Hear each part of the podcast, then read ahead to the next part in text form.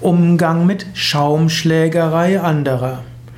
Der Ausdruck Schaumschlägerei bedeutet ja, dass jemand etwas tut, was nicht übermäßig viel Wirkung zeigt. Oder Menschen behaupten, viel zu tun und letztlich tun sie wenig. Dich kann das ärgern, du kannst es aber auch humorvoll zur Kenntnis nehmen. Wenn, letztlich kann man ja auch sagen, auch die Schaumschläger schaffen vielleicht Schlagsahne. Muss ja auch nicht schlecht sein. Es gibt unterschiedliche Menschen. Manche wollen sich mehr in den Vordergrund stellen und bewirken weniger. Die kann man als Schaumschläger bezeichnen. Es gibt andere, die sind mehr im Hintergrund und bewirken viel. Manche grauen Mäuse und grauen Eminenzen sind so. Alles hat so seinen Sinn. Natürlich, man muss auch aufpassen, dass, die, dass man Schaumschläger nicht zum Opfer fällt, dass die also einem alles Mögliche versprechen und nachher kommt nicht viel bei raus.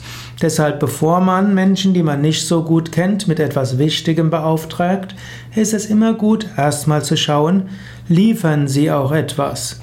Also nie, wenn Menschen sagen, einem alles Mögliche versprechen und dann aber sagen, ja, dafür brauche ich noch das, bevor ich anfangen kann, brauche ich das und bevor ich das tun kann, brauche ich das auch noch, dann weißt du, vielleicht hast du es mit Schaumschlägern zu tun. Am klügsten ist es, wenn jemand etwas Großartiges machen kann, teste ihn erst einmal. Erst ein Versuchsballon, kleine Aufgaben, schaue, wie es geht.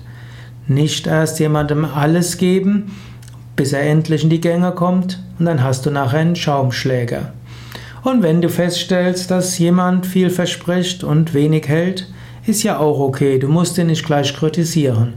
Du weißt aber, woran du bist und wirst dann schauen, mit wem du vielleicht lieber zusammenarbeitest und du wirst auch schauen, wem du wichtige Dinge anvertraust.